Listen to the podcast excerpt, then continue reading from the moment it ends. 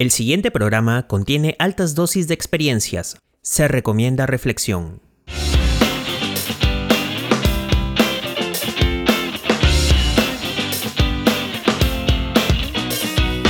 Estás escuchando el podcast Alfa y Omega, aprendizaje de inicio a fin. Bienvenidos, les saluda Daniel Navarro y hoy vamos a comentar el artículo Neurociencias y Educación, que es importante para el aprendizaje, del portal Infobay. Luego de ello, comentaré una experiencia en base a uno de los puntos que me ha llamado más la atención. ¡Empezamos! La plasticidad del cerebro hace que nosotros podamos moldearlo de acuerdo a los aprendizajes o experiencias adquiridas a lo largo de nuestro día a día.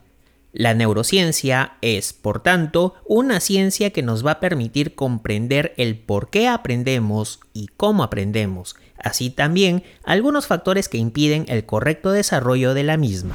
Es importante tener al cerebro feliz, como con una buena alimentación, ejercicios físicos y mentales, fortalecer nuestras inteligencias múltiples y emocional, dormir lo suficiente para que el cerebro logre mantener estos aprendizajes. El aprendizaje siempre está presente desde el momento en que nacemos hasta el final de nuestros días. Siempre estamos en esa constante adquisición de experiencias, esa construcción de redes neuronales que es el resultado de la práctica de ese conocimiento adquirido.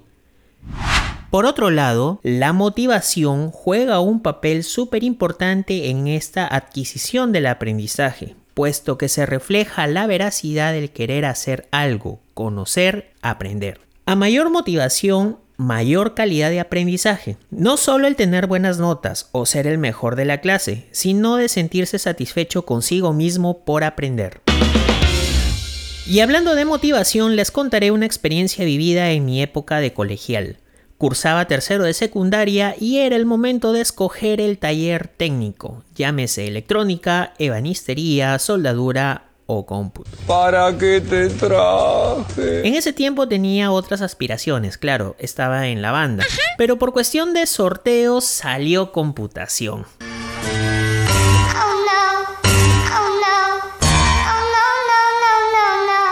Para ser sincero, no me gustó el curso. Presentaba muchas dificultades que en algún momento me hicieron dudar de mi capacidad. Desaprobé el bimestre, así que por preocupación y precaución me cambiaron a otro taller, a soldadura. Y nada más y nada menos que... con mi papá.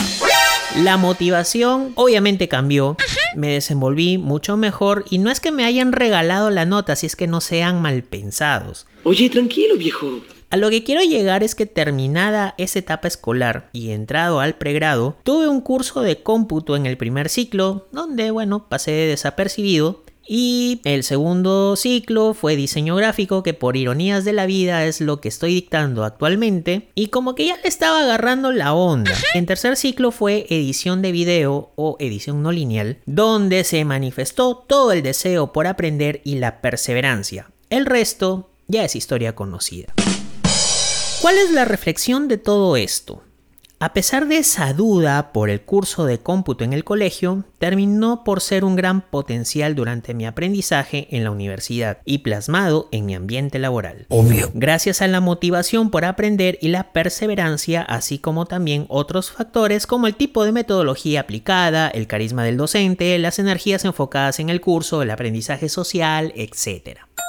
Por último, citando el artículo leído, Estimular la perseverancia, la dedicación, el esfuerzo, la tenacidad y el proceso de aprendizaje, en lugar de focalizar en inteligencia o talento, genera mejores logros en la escuela y en la vida.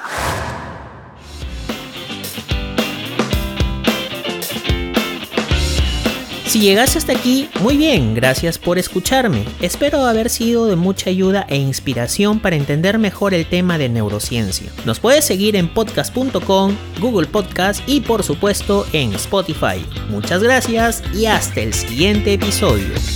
Hasta aquí el podcast Alfa y Omega.